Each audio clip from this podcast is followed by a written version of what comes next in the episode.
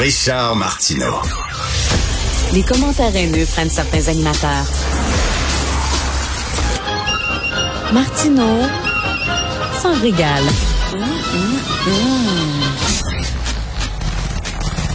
Ah, je suis très content de parler avec mon prochain invité, Gérald Larose, que vous connaissez bien, bien sûr, figure de proue du syndicalisme au Québec, mais grand défenseur de la langue française.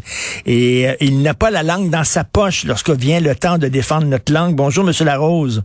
Bonjour. Alors, Gérald Larose, donc vous avez publié euh, dans la section Faites la différence Journal de Montréal. Allez sur le site Internet du journal, vous allez trouver la lettre de Monsieur Larose euh, pour que la loi 96 fasse la différence. Monsieur Larose, j'aimerais vous entendre premièrement sur le refus obstiné du gouvernement de la CAQ euh, d'appliquer la loi 101 au Cégep. Qu'est-ce que ça vous dit, ça? Ben, c'est ma crainte, c'est que on fasse beaucoup d'esbrouf, qu'on fasse beaucoup, disons, d'effets de toge dans le discours, mais que lorsqu'il s'agit de prendre des mesures structurantes, des mesures qui mordent dans le réel, euh, c'est euh, ils sont beaucoup plus hésitants. Et euh, un des éléments qui va faire la différence, c'est effectivement l'application de la loi 101 sur les CPE, je, trouve qu'on parle pas suffisamment des mmh. CPE et des euh, cégeps, parce que c'est c'est un message de base. Les institutions de scolarisation et d'éducation, de formation en général, dans une nation, ça se déroule dans la langue de la nation. Et donc, euh, les gens euh, n'ont pas, euh, disons, à choisir. Ils ont un réseau pour tout le monde et le réseau pour tout le monde, c'est le réseau français. Au Québec, il y a une exception parce qu'on est dans le Canada. Euh, il y a une protection constitutionnelle. Moi, j'ai rien contre. Mais les cégeps anglais, c'est pour les Anglais. Ce n'est pas pour les Français et ce n'est pas pour les, les euh, allophones. C'est pour les Anglais. Même la situation actuelle fait qu'il y a des étudiants anglais qui se voient refuser leur propre cégep parce qu'il n'y a plus de place. Est-ce qu'on devrait est-ce qu'on devrait interdire quoi aux étudiants euh, français dont la langue maternelle est le français euh, d'aller dans les cégeps anglophones? Oui, les cégeps anglophones, c'est pour la communauté anglophone. Si on a un problème, disons, d'apprentissage de la langue seconde, eh bien, on a à le régler à l'intérieur des cégeps français. D'ailleurs, la commission La Rose, à l'époque, c'est ce qu'elle avait proposé. Mais euh, euh, c'est pas un drame non plus, là. Hein. Vous savez qu'à Montréal, 82 des gens maîtrisent un minimum d'anglais. Alors, il y a, euh, c'est pas un drame, là. Euh, l'apprentissage de l'anglais, comme on dit souvent, euh, c'est pas un apprentissage, on l'attrape. Hein. On est dans un hmm. contexte où ça nous tombe dessus. Alors, donc, il n'y a, y a, pas, y a pas de problème à ce niveau-là. S'il y en avait un, il faut le régler à l'intérieur du réseau français. Lorsque vous parlez d'effet de toge, j'imagine que vous faites référence, bien sûr, à la sortie de Madame euh, la ministre Sonia Lebel, euh, euh, qui disait à Ottawa de se mêler de ses affaires, sauf qu'on avait l'impression, moi j'avais l'impression de dire à Madame Lebel, ben, si c'est si important que ça le français pour vous, pourquoi vous n'allez pas plus loin? C'est exactement ça. Alors, et, comme je le dis, surtout que, parce que euh, tout n'est pas mauvais là, dans la loi 96, mm. je vais vous dire qu'il y a quand même des choses intéressantes. Le seul fait qu'on applique l'article de la loi 101 qui oblige que les rapports avec l'État se fassent en français pour tout ce qui est euh, entreprise et tout ce qui est euh, institution, c'est déjà bien. J'ai hâte de voir que ça s'applique par ailleurs et que les gens euh, qui sont pas de langue française, euh, ou plutôt qui sont de langue anglaise, et qu'ils euh, sont des nouveaux arrivants, aient six mois pour euh, apprendre le français et, correspondre avec l'État en français, je trouve que c'est déjà bien. Alors, il y a toute une série de mesures qui sont bien. La loi 96, elle doit être adoptée, mais il lui manque les, les mesures structurantes dont on parle.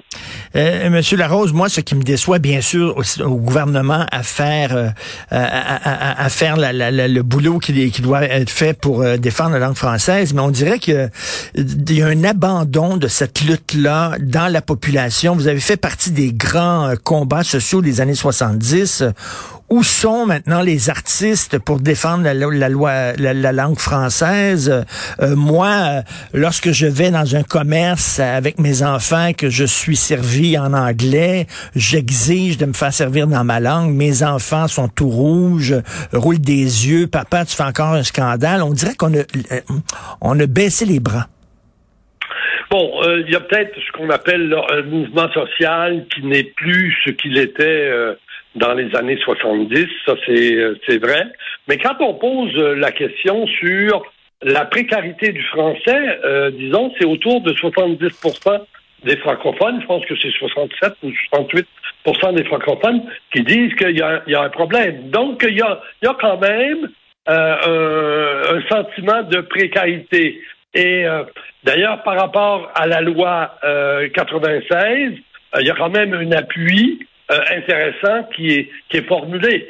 Euh, et, donc, euh, moi, je ne voudrais pas qu'on dise que les gens ont totalement abandonné.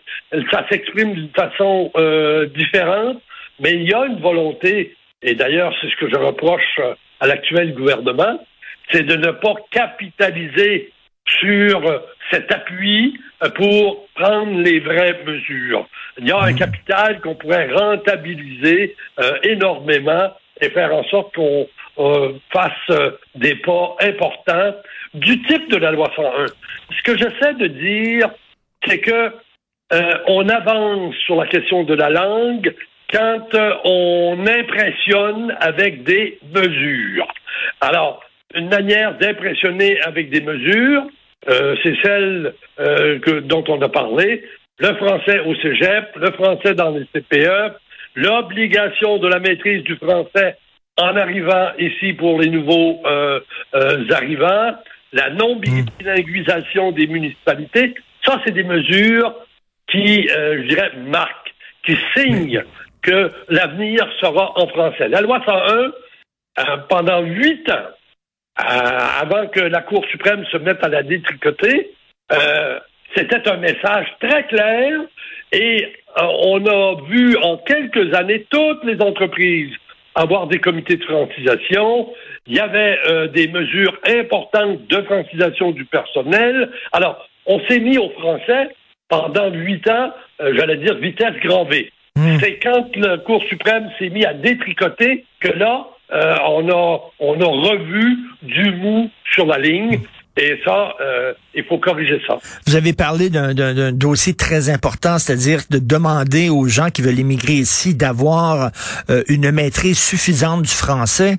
Vous savez que vos anciens adversaires, les gens du milieu des affaires, les entrepreneurs disent on est en pénurie de main-d'œuvre, ce n'est pas le temps de commencer à demander que les immigrants parlent français ou pas. On s'en fout. L'important, c'est qu'ils viennent et qu'ils travaillent. Vous en pensez quoi? Non, alors là, euh, je me suis j'ai élevé mes enfants en m'opposant à ce genre de, mm. euh, de, de, position. Un peuple, c'est pas de marchandise. La langue française, c'est pas de la camelote. Euh, c'est euh, l'ADN d'un peuple et la cohésion sociale dépend de cet ingrédient-là. Alors, on se préparera pas un avenir tout croche en abandonnant une exigence. Et d'ailleurs, des gens veulent venir ici. Eh bien, comme en Allemagne, ils en ont reçu un million euh, en l'espace de, de, 11 mois. Eh bien, tout le monde a appris l'allemand. Euh, on n'est pas plus fou que les Allemands, là. Euh, les gens vont apprendre le français. Point à la ligne. Et est-ce que vous trouvez que la situation est urgente au Québec et qu'on n'a pas besoin, là, on n'a pas d'affaire à s'excuser de prendre des mesures drastiques pour protéger notre langue parce que quand même, elle est, elle, est menacée? La, la, la situation est urgente. Nous sommes dans une grande précarité et euh, surtout avec les, les afflux euh, migratoires. Moi, j'ai rien contre l'immigration, mmh. haïtienne. Bon, mais moi, je suis pour qu'on prenne des mesures qui sont euh, claires et d'ailleurs qui vont sécuriser, y compris les immigrants. Parce que quand ils arrivent dans un pays puis qu'ils se demandent, oui, mais l'avenir, c'est-tu l'anglais ou le français, là, on leur nuit.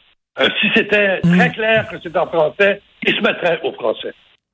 Mais la CAQ, c'est une coalition, hein, comme dit le nom du parti. Il y a des gens qui sont plus nationalistes, comme Simon Jolin Barrette.